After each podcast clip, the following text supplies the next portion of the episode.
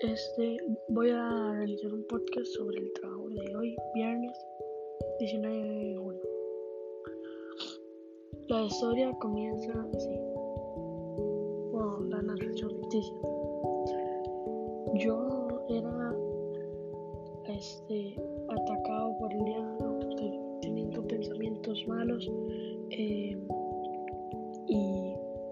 cosas incorrectas.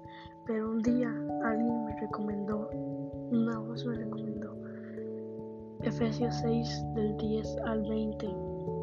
Cuando me leí esa cita, supe que debía agarrar la Biblia como yelmo de la salvación y la espada del Espíritu, que como dice la cita es la palabra de Dios, la Biblia.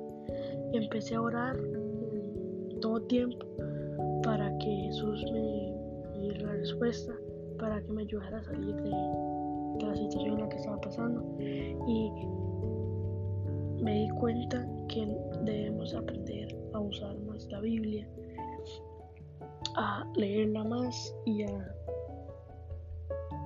usarla más.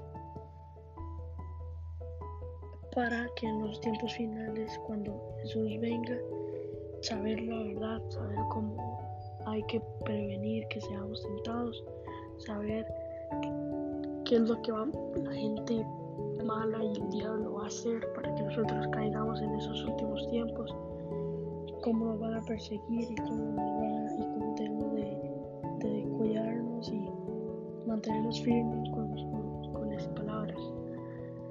Y me vestí de la armadura de Dios poder estar firme contra esas chances que el diablo me,